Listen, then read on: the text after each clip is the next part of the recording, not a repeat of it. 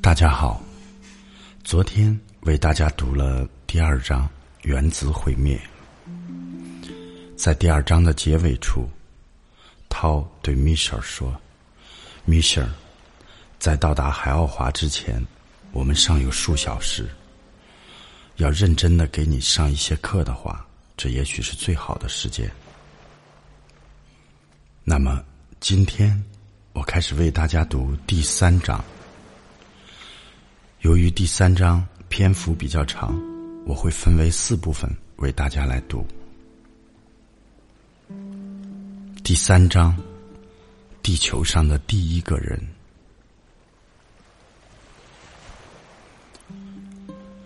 当我们回到休息室里重新坐好以后，涛就开始了他那奇怪的故事。米歇尔，准确的讲。是在一百三十五万年以前，在人马座星座中，一个叫巴卡拉蒂尼的星球上，星球的领导者们在经过无数次反复讨论、研究、踏勘侦查之后，决定向火星和地球派遣载人飞船。原因很简单，他们那颗星球内部的温度正在下降。五百年内，星球上就会冷得住不成人。他们有充足的理由认为，他们首先应当考虑将他们的人转移到同类但尚年轻的星球上去。我问涛：“你说的同类是什么意思？”他回答我：“我以后给你解释，现在还太早。”再说这些人。我必须告诉你，他们是人，非常聪明和高度进化了的人。一个黑肤色的民族，有着厚厚的口唇、平坦的鼻子和又密又细卷曲着的头发，也就是说，很像你们地球上现在的黑人。这些黑人已经在巴卡拉蒂尼星上住了八百万年了。那里同时还有黄种人，简短的说，他们就是你们地球上现在的中国人。他们在那儿住的比黑人还早大约四百万年。这两个民族在他们的星球上目睹了无数次的动乱，我们曾试图救援、帮助和指导他们，但努力都白费了。他们之间的战争还是延绵不断。这些人祸加上天灾，使两个民族的人口数量都大大下降了。最后，核战争爆发了，其规模之大，使整个星球都被笼罩在黑暗之中。气温下降到你们的零下摄氏四十度，核辐射、饥荒都使生物难以生存。据载。就在他们停止互相残杀、重新繁殖后代之前，人口登记仅有一百五十名黑人和八十五名黄种人在灾难后生存了下来。而在这之前，他们有七百万黑人和四百万黄种人。我问涛：“为什么说他们是互相残杀呢？”涛回答我。我给你讲一讲背景，你就能更好的理解了。首先，那些活着的人们并不是种族的领袖，在战争中，他们曾躲避在特殊的掩体中，这两点很重要。这些生存者大约有三群黑人，五群黄种人，出了掩体，有些是从私人掩体中。有些是从大型的全民掩体中出来的，当然，在战争中，远不止这二百三十五万人躲在掩体中，相信那总数却有八十万之多。在黑暗和寒冷中度过了好几个月之后，他们终于赶来到了外面。是黑人先出来的。他们发现星球上没有了树，没有了植物，更不用说是动物了。他们离开了在群山中的掩体，首先开始了人肉相食。因为没有食物，当最弱的人死后，他们就分而食之。然后为了吃，就不得不互相残杀。那是他们星球上最糟糕的灾难了。另一群人靠近海洋，靠吃星球上残留的生物维持生命。他们不那么吃人肉，也就是说，他们吃一些软体动物，像鱼和甲壳动物类。多亏他们有非常先进的装置，使他们能够从相当深的地方汲取没有污染的饮用水。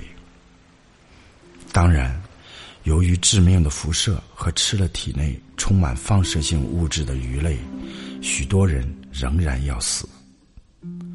黄种人的遭遇大同小异，最后，正如我说的，只有一百五十个黑人和八十五个黄种人活了下来。战争造成的死亡停止了，繁衍又开始了，所有这一切都发生了。尽管他们事先都知道这种结局，应当说，在这大规模灭种之前呢。黑人和黄种人都达到了相当高的技术水平，人们活得相当舒适，他们在工厂工作，在私人及政府机构上班，和你们现在地球上一模一样。他们渴望金钱，金钱对一些人来说意味着权利，而对另外一些人来说是幸福。他们每周平均工作十二小时。在巴卡拉蒂尼，一周等于六天，有二十一小时。他们追求的是物质享受，而不是精神心灵的成熟。同时，他们容忍着一届又一届政治家和官员们的欺骗领导，和你们地球上现在的情景一模一样。当权者用空话愚弄着人们。在贪心和自尊心的驱使下，他们将整个社会搞得世风日下。渐渐的，这两个民族互相妒忌，因为妒忌和仇恨之间只差一步，相互间的仇恨逐渐强烈的，以至于最终爆发了战争。由于两方都有先进武器，结果是同归于尽。我们的历史记录表明，在那二百三十五个幸存者中有六个儿童。这个数字是在五年后记录的。他们靠着互相肉食和吃一些海生动物而生存了下来。他们又繁衍了后代，但不总是那么成功，因为生下来的孩子不是有畸形的头，就是有极难看的溃疡。这种情况。并不罕见。一百五十年之后，有十九万黑人，包括妇女和儿童，和八万五千黄种人。我给你讲，这一百五十年是因为他们重新进入了正常的生活，和我们能在物质上帮助他们。我问涛：“那是什么意思？”涛回答我：“就在数小时前，你看到我们的飞船停在阿莱姆。” X 三号星球上空，采集土壤、水和空气样本了吗？我点了点头。那么，陶继续道：“你看到我们轻而易举的消灭了那些向那个村庄进攻的红蚁了吗？”的确是这样，我说道。在那种特殊情况下，我们就会直接出面帮助他们。你看到没有？他们生活的像个半原始状态。是啊，那个星球怎么了？核战争，我的朋友，一次又一次重复的故事。别忘了，米舍，宇宙是巨大的原子，你的身体也是由原子组成的，所有的事情都会彼此影响。我是说，在整个银河系里，当星球上有人的时候，在他们进化的特定时间。原子都会被发现和失去。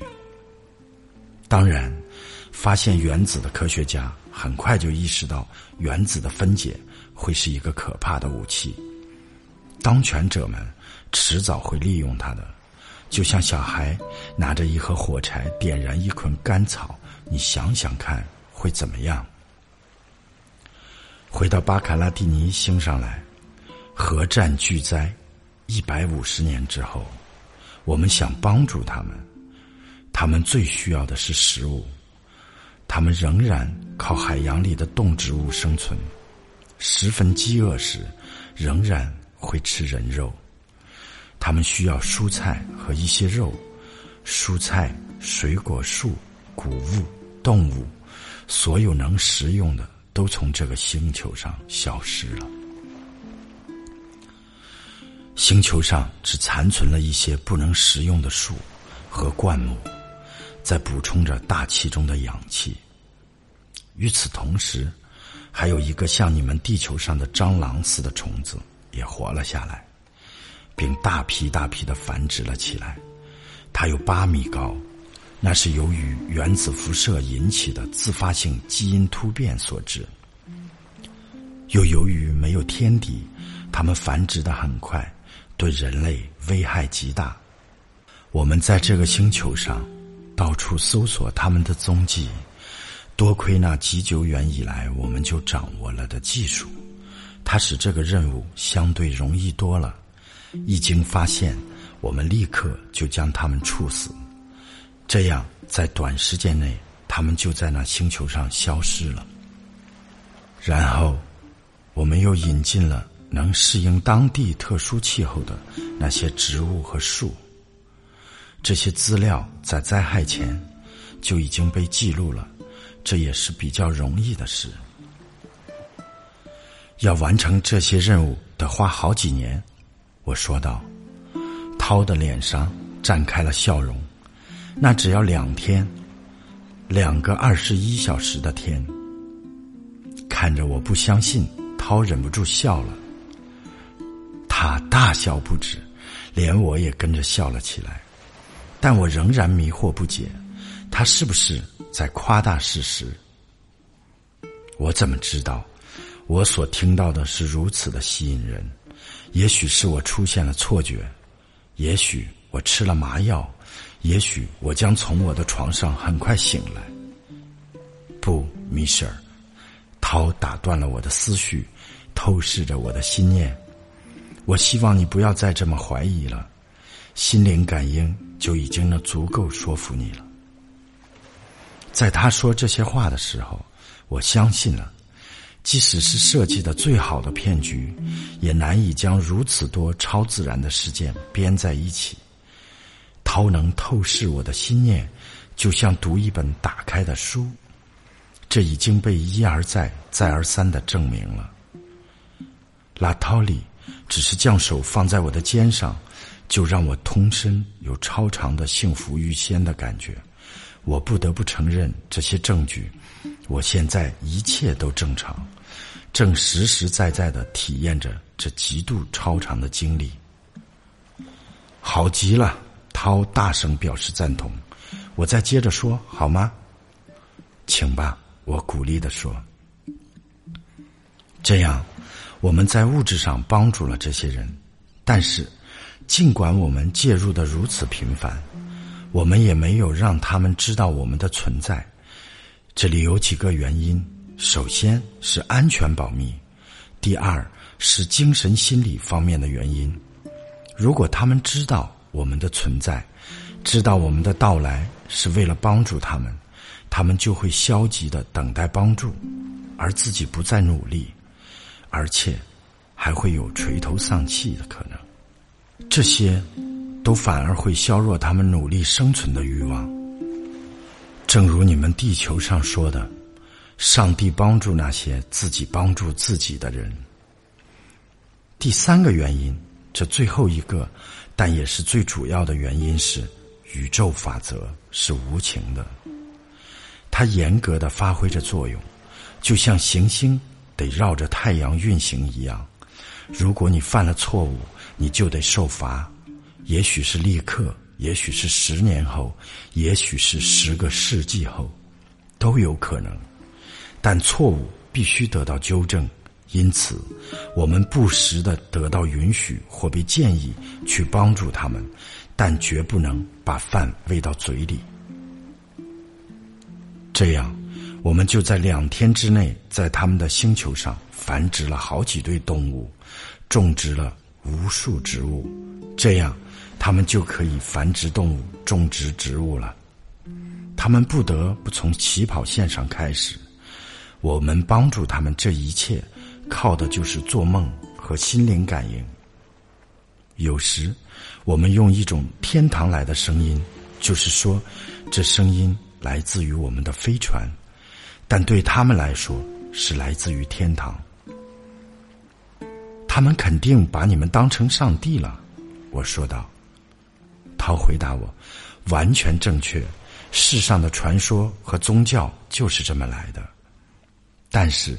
当那时那种危急的情况下，重要的是结果，结果好就一切都好。数世纪后，一切几乎都恢复到了核难前的状态，虽然在一些地方形成了永久性的沙漠，但在另一些受影响不太重的地方，各种植物还是很容易的生长了起来。十五万年之后。出现了高度文明，但这一次就不仅仅是物质技术方面的文明了。人们心甘情愿的、诚心的吸取了教训。这两个种族在精神、心灵修养方面都达到了很高的程度，他们之间出现了高度的友谊。这样，和平再次来到了他们中间。传说中说的很清楚。这些情景的许多过程都被记录了下来，后来的人就可以清楚的知道核灾难的原因和后果。就像我最初谈到的，人们知道再过五百年，他们的星球就不宜居住了；知道在宇宙中有着可居住的和不可居住的其他星球后，他们开始了最严肃、认真的探险。火星上的人没有物质技术，但是他们在精神、心灵上高度进化。他们大约一米二到一米五高，个头很小，蒙古人的样子，住在部落中石头垒成的小屋里。火星上的植物很稀少，有一种矮个山羊，一些野兔一样的动物，数种老鼠。最大的动物像水牛，但有墨一样的头，也有一些鸟和三种蛇，其中一种蛇的毒性很大。花卉种类少，树木都高不过四米。它们也有可食用的草，像你们的荞麦。巴卡拉蒂尼人对此做过研究，很快就认识到火星也在变冷。四千到五千年后。也不再适宜人类生活。单就植物而言，连现在火星人的需要都满足不了，更不要说供养从巴卡拉蒂尼蜂拥而来的大批移民。所以，火星对他们来说没有什么吸引力。这样，两艘飞船来到了地球上，一艘落在了现在的澳大利亚的地方。要解释的是。那时的澳大利亚、新几内亚、印度尼西亚、马来西亚，都在同一块大陆上。一条大约三百米宽的海峡，就是在现在的泰国的位置。当时的澳大利亚有一个内陆海，和好几条大河相通，各式各样迷人的花卉植物在那里茂盛的生长着。考虑到所有因素之后。宇航员们选择了这里作为第一个移民基地。我必须说，更准确的是，黑人选择了澳大利亚，而黄种人选择了现在的缅甸的地方。那儿也有繁茂的野生植物。他们在孟加拉湾海边很快就建立起了基地，而黑人在澳大利亚的内陆海边也建立了他们的基地。后来在新几内亚的地方又建立了更多的基地。他们的飞船以超光速的速度，大约五十年里运送了三百六十万黑人和同样多的黄种人来到地球上。这证明了这两个要在新的星球上定居和相处的种族之间，有着高度的相互理解和最佳的合作精神。他们一致同意，老人和虚弱的人仍然待在巴卡拉蒂尼上。他们在建立定居点之前，就已经探索了整个地球，完全相信地球上没有其他人类居住。他们常常以为发现了人，但仔细一观察，那些人一样的生灵原来是些猿。地球的地心引力比巴卡拉蒂尼上的大，两个种族最初都不习惯，后来才适应了。在建立基地和工厂的过程中，从巴卡拉蒂尼上运来的物质帮了大忙。那些物质又轻又结实，我还没有给你解释。那时，澳大利亚是在赤道上，地球是绕着与今天不同的轴运转，花三十小时十二分钟转一圈，而花这么二百八十天绕太阳转一圈。当时的赤道气候比现在潮湿，不像现在。因为现在地球气候已经变了，成群的巨大的斑马在陆地上漫游，还有无数可食用的鸟类，名字叫嘟嘟，有非常大的美洲豹虎，还有一些几乎有四米的，你们叫 Dionys 的动物，河里。有长达十五米的鳄鱼和二十五到三十厘米长的蛇，它们有时会进攻这些新的定居者。地球上大多数的花卉植物都和巴卡拉蒂尼上的截然不同，无论是在营养学上还是在生态学上都是如此。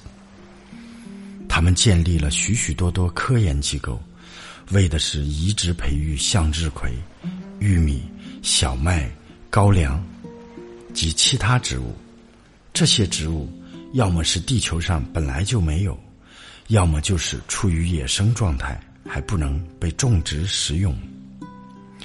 山羊和袋鼠都是带过来的，因为他们在巴卡拉蒂尼上就将它们作为食物而消耗的很多。在养袋鼠时，他们遇到了很大的困难。原因之一是饲料，在巴卡拉蒂尼上，袋鼠吃一种纤细而硬的，叫做阿利六的草，但地球上根本就没有这种草。他们不断种植，不断失败，因为有无数细小的真菌对这种草是致命的。这样，袋鼠就得被家养达数百年，直至它们适应了地球上的草。黑人的努力终于得到了回报，他们成功的种植了这种草，但这已经花了很长时间。袋鼠现在却不再那么吃它了。长久之后，这种草在澳大利亚仍能看到它们。这种草的普通名字是黑孩子。在地球上，这种草长得比在巴卡拉蒂尼上要高得多。和密得多。当一种植物从一个星球移植到另一个星球上的时候，常常会是这样。现在地球上这种植物是那远古时代很罕见的痕迹。这种草连同袋鼠，仅见于澳大利亚这一点，就表明巴卡拉蒂尼人在探索其他地区前，曾在那特定的区域里。居住了很久很久。我和你解释这一点，但我想首先引用一个袋鼠和黑孩子草的例子，这样你就能更好的理解这些人在定居地球的过程中所遇到的困难和麻烦。当然，这只不过是众多困难中的一个小例子而已。我说过，黄种人是定居在孟加拉湾的内地，多数人就住在缅甸地区，他们也建立了许多城市和研究基地，主要是由于对蔬菜感兴趣。他们就从巴卡拉蒂尼上带来了卷心菜、莴笋、荷兰芹、胡穗以及别的种类。在水果方面，他们带来了樱桃树、香蕉和橘子树。后二者很难种植，因为当时的气候比现在冷。这样，他们给了黑人一些树。黑人在后来种植时。获得了极大的成功。黄种人在种植麦子方面很成功。事实上，从巴卡拉蒂尼上带来的麦子麦穗有四十厘米长，皆有很多像玉米粒一样大的颗粒。有四种麦子。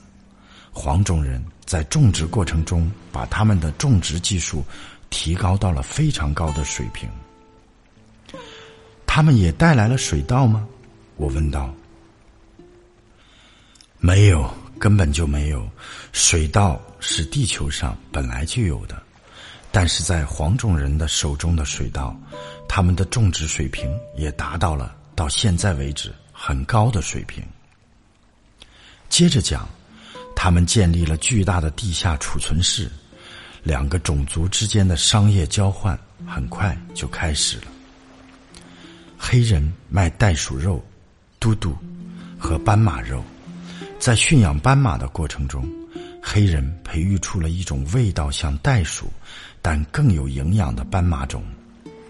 贸易是通过巴卡拉蒂尼飞船进行的，他们在各处建立了很多飞船基地。你说的对，涛，地球上最早的人是黑人和黄种人，那为什么会有白种人呢？我问涛，涛回答我说：“别着急，米歇尔，地球上第一批人的确是黑人和黄种人，但此刻我得继续解释他们是怎样管理自己的。物质生活上他们是成功的，但他们也没有忘记建立他们那巨大的会堂，让他们在那里举行崇拜仪式。”他们有崇拜？我问道。涛说：“是啊，他们都是塔卡欧尼，也就是说，他们都相信生命轮回。有些像现在地球上喇嘛的修法活动。两个国家之间的交往频繁，他们甚至共同努力进一步探索地球上某些领域。一组既有黑人也有黄种人的队伍。”有一天，在南非的末端登了陆，就是现在的好望角。从那时到现在，除了撒哈拉、东北地区和红海区域外，非洲并没有多大改变。但当时还没有他们呢，那是另外一个故事，我们以后再谈。在他们探险的时候，他们已经建立了三个国家。在非洲，他们发现了一些新的动物，如大象、长颈鹿和水牛，还有一种他们从未见过的新水果，就是西红柿。米舍尔，可别以为那是你们现在的西红柿，当时的西红柿非常小，有些像葡萄，而且非常酸。黄种人本来就非常擅长于种植。在后来的数世纪中，就像他们改良水稻一样，也一直在改良西红柿的品种，直到西红柿变得像你们熟悉的这个样子。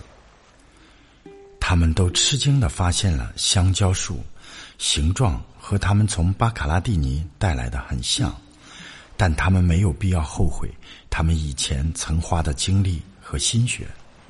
因为非洲的香蕉实际上不能吃，含有许多籽。这个探险队有五十个黑人和五十个黄种人，他们带回了大象、西红柿和许多猫鼬。因为他们很快就发现猫鼬是蛇的天敌。不幸的是，他们也在无意中带回了可怕的病毒，就是现在所称的黄热病。极短的时间内，成百万人都死了，因为医学专家们不知道这病是怎么传播的。由于这病主要是经蚊子传播，赤道区域的气候条件下，蚊子极易繁殖，又没有冬天冻死它们，所以澳大利亚的黑人得病最多。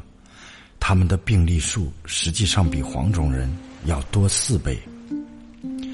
巴卡拉蒂尼上的黄种人向来擅长医学和病理学，但这也使他们花了许多年。才找到一种治疗手段。在这段时间里，成百上千的人都死于黄热病了。他们最后生产了一种疫苗，并把疫苗很快就提供给了黑人，这就更加强了两个种族之间的友谊。这些黑人长什么样呢？我问涛，涛回答我：他们从巴卡拉蒂尼来到地球时。有两米三，妇女也一样，她们很漂亮。黄种人小一些，男人平均一米九，妇女一米八。